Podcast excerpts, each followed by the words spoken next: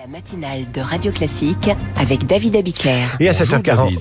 Et à 7h42 sur euh, Radio Classique, c'est l'heure de, de retrouver Christian Macarian. Christian, vous nous parlez ce matin des prochaines élections européennes en juin 2024, des élections que Jacques Delors ne verra pas, un scrutin vital pour le vieux continent. Depuis qu'elles ont été instituées, en juin 1979, il y avait alors neuf États membres dans la CEE, la Communauté économique européenne. Les élections européennes, qui ont lieu tous les cinq ans, soulèvent un problème fondamental.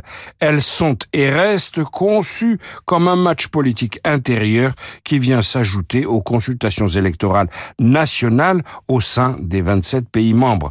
L'Europe est ainsi une arène offerte à 448,4 millions de citoyens.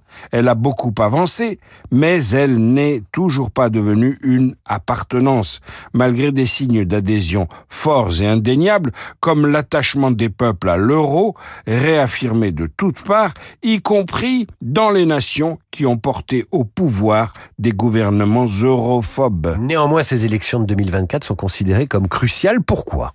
En 2024, du 6 au 9 juin, les électeurs auront à se prononcer sur beaucoup de sujets cruciaux. La guerre d'Ukraine, le rythme de l'inflation, les questions migratoires. Le spectre est très très large.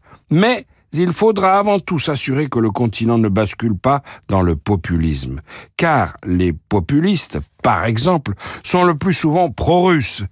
Ils demandent que les nations européennes se désengagent du soutien apporté à l'Ukraine. L'option populiste conditionne donc les choix stratégiques. Or, endiguer la montée des droites nationalistes est en soi un défi qui est loin d'être gagné.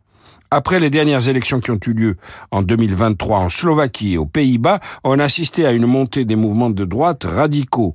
Tour à tour, l'accession au pouvoir du Slovaque Robert Fico et la victoire électorale du Néerlandais Geert Wilder ont montré que le courant identitaire pouvait adopter toutes les couleurs nationales. Il faut y ajouter le cas de l'Italie de Giorgia Meloni, elle-même à la tête d'une coalition de droite dure, et le succès électoral de la droite espagnole alliée à l'extrême droite, même si cet attelage n'a pas réussi à former un gouvernement à Madrid. Il ne faut pas oublier non plus tous les pays où la droite dure soutient le gouvernement en place. Oui, bien sûr, comme c'est le cas en Suède ou en Finlande, deux bastions de la social-démocratie. Enfin, il y a aussi les pays où les coalitions nationalistes conservatrices sont solidement au pouvoir, comme en Hongrie ou en Lettonie. Seule la Pologne vient de consacrer le recul des populistes de droite, encore que ces derniers sont certes exclus du gouvernement, mais ils restent le groupe majoritaire au sein de la diète de Varsovie.